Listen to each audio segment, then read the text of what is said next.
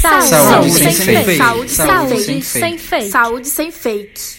Olá, bom dia, boa tarde ou boa noite, dependendo da hora que você esteja ouvindo este áudio. Eu me chamo Carlos. Eu me chamo Johanna. E eu me chamo Maria Raíssa. Nosso podcast de hoje será um dicionário sobre palavras usadas quando falamos de vacinas. Melhor prevenir do que remediar é um ditado popular que se aplica perfeitamente à vacinação. Inúmeras doenças no Brasil e no mundo deixaram de ser um problema de saúde pública por causa da vacinação intensa da população.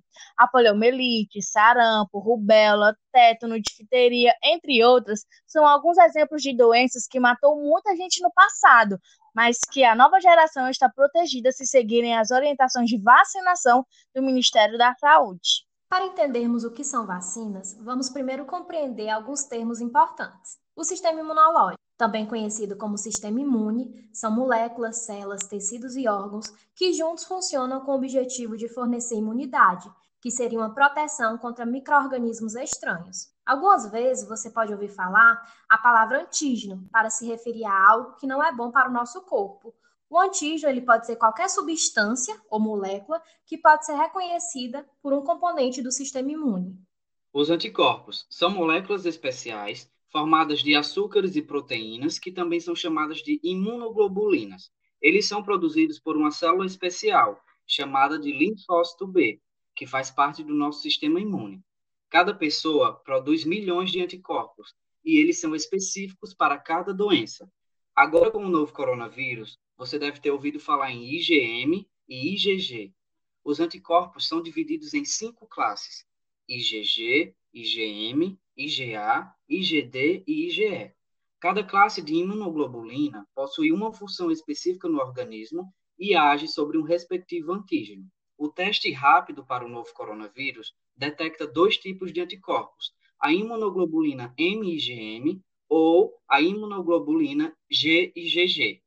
A IgM geralmente está relacionada com a infecção na sua fase inicial.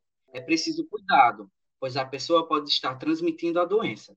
Já a IgG, no caso do coronavírus, por exemplo, você ter ela positiva significa que você já teve contato com o vírus que está circulando no momento. A imunidade é a habilidade em que o corpo tem de responder às substâncias estranhas, incluindo microorganismos. Algumas vezes, essa substância estranha pode ser tão perigosa que a pessoa pode morrer antes de adquirir a imunidade.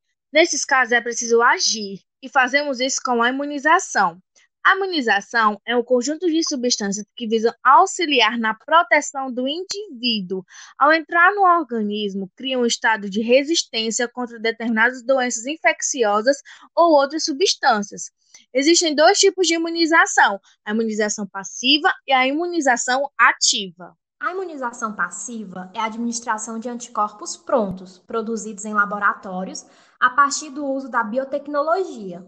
A origem desses anticorpos pode ser humana ou de outros animais, como cavalo e lhamas. Esse tipo de imunidade produz uma rápida proteção, contudo, é temporária e dura em média poucas semanas ou meses, ou seja, se depois a pessoa voltar a ter contato com aquele agente infeccioso, ela poderá se infectar ou adoecer novamente. O soro. O soro é um tipo de imunização passiva, em que o mesmo é uma substância que contém anticorpos prontos para combater uma doença, também combater toxinas ou venenos. Ele é utilizado em casos em que o organismo não conseguiria produzir anticorpos específicos a tempo de combater o agente invasor, como, por exemplo, em casos de picadas de escorpião ou mordidas de cobras. Já a imunização ativa é uma forma de estimular o corpo a produzir uma resposta imune protetora contra algumas infecções através da administração de antígenos. Isso é feito pela vacinação. As vacinas possuem a tecnologia que possibilita o desenvolvimento de uma imunidade contra o antígeno, agente invasor específico, o qual está presente no líquido vacinal. Esse processo permite ao corpo produzir uma resposta protetora contra o invasor. É importante lembrar que você toma várias vacinas porque existem vários agentes invasores. Resposta vacinal.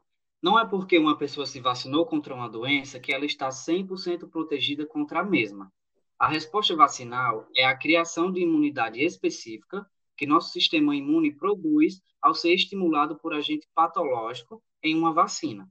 Entretanto, a resposta vacinal varia de uma pessoa para outra. Mas existem algumas dicas para a pessoa ter uma ótima resposta vacinal, que são tomar as vacinas na primeira infância, nas datas específicas da caderneta, não atrasando ou adiantando as doses, como também tomar as doses de reforço que existem para algumas doenças, como o tétano, por exemplo.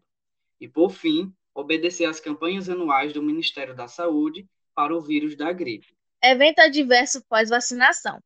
É importante salientar que as vacinas são seguras e algumas reações, como febre e dor no local, podem ocorrer após a aplicação de uma vacina, mas os benefícios da imunização são muito maiores que os riscos dessas reações totalmente temporárias. É importante saber também que toda vacina licenciada para o uso passou antes por diversas fases de avaliação, desde os processos iniciais de desenvolvimento até a produção e a fase final, que é a aplicação, garantindo assim sua total segurança. Toda a população pode se vacinar gratuitamente. Para isso, basta comparecer a um posto de saúde o mais próximo da sua residência com cartão de vacinação em mãos.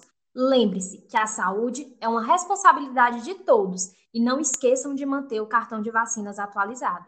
E esse foi o nosso podcast de hoje. Fiquem atentos para mais informações. É só clicar e nos acompanhar.